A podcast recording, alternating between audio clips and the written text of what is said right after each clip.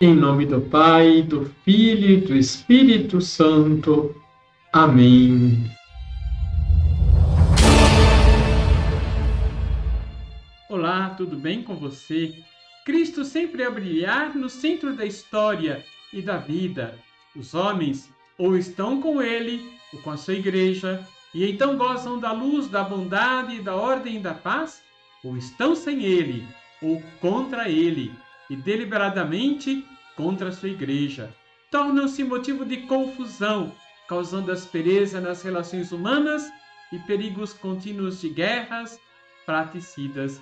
São João 23, na abertura do Concílio Vaticano II. Deixe o seu like, se inscreva aqui embaixo, compartilhe. Evangelizar é bom e não custa nada. Liturgia, Liturgia diária. diária. O domingo é o dia do Senhor dia de oração, de escuta da palavra de Deus. Também é dia de descanso, de celebrarmos a nova criação realizada por Cristo. Em sua ressurreição, tudo ganha sentido e tudo se renova. Na liturgia, continuamos a leitura do Evangelho de Marcos, capítulo 9, versículos de 30 a 37.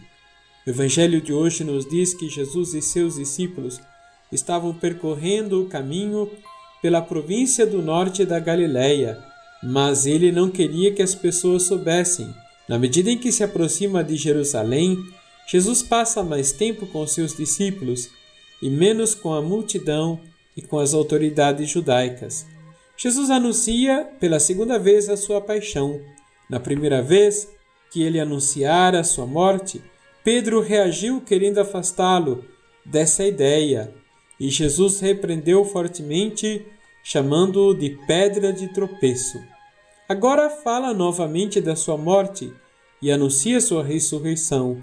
Para os discípulos acostumados a pensar em um Messias triunfalista, era muito difícil aceitar isso. Por isso, Marcos afirma que eles não compreendiam as palavras de Jesus e tinham medo de perguntar. Em Cafarnaum, já em casa, Jesus perguntou-lhes: o que discutíeis pelo caminho? A casa é o lugar do ensino, lugar em que Jesus reúne os seus discípulos.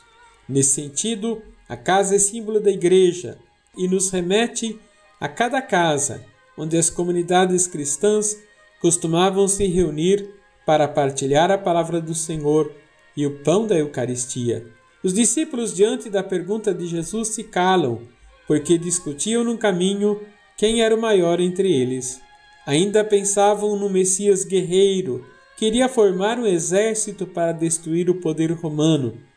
Provavelmente pensavam quem iria ocupar um alto cargo ou mandaria mais no reino, imaginado por eles. Jesus, porém, conhecia os seus pensamentos. Ocupar o primeiro lugar significa estar no topo, estar no controle, ter as pessoas fazendo o que você quer que elas façam. Jesus, no entanto, vai lhes ensinar através da simplicidade de uma criança que a verdadeira grandeza é ser o servo de todos. Por isso lhes diz: Quem acolher em meu nome uma dessas crianças, é a mim que estará acolhendo. E quem me acolher, estará acolhendo não a mim, mas aquele que me enviou. O verdadeiro poder consiste em transformar a vida em atitudes de amor. A cruz temida por todos instrumento de tortura e de morte, se torna um instrumento de salvação. Na cruz, toda a humanidade ferida pelo pecado é redimida pelo sangue de Cristo, o Cordeiro imolado, sem manchas, oferecido uma única vez, em sacrifício por todos. Vamos rezar? Senhor, fazei de mim um instrumento de vossa paz Onde houver ódio, que eu leve o amor. Onde houver ofensa, que eu leve o perdão. Onde houver discórdia, que eu leve a união.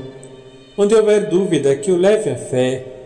Onde houver erro, que eu leve a verdade. Onde houver desespero, que eu leve a esperança. Onde houver tristeza, que eu leve a alegria. Onde houver trevas, que eu leve a luz.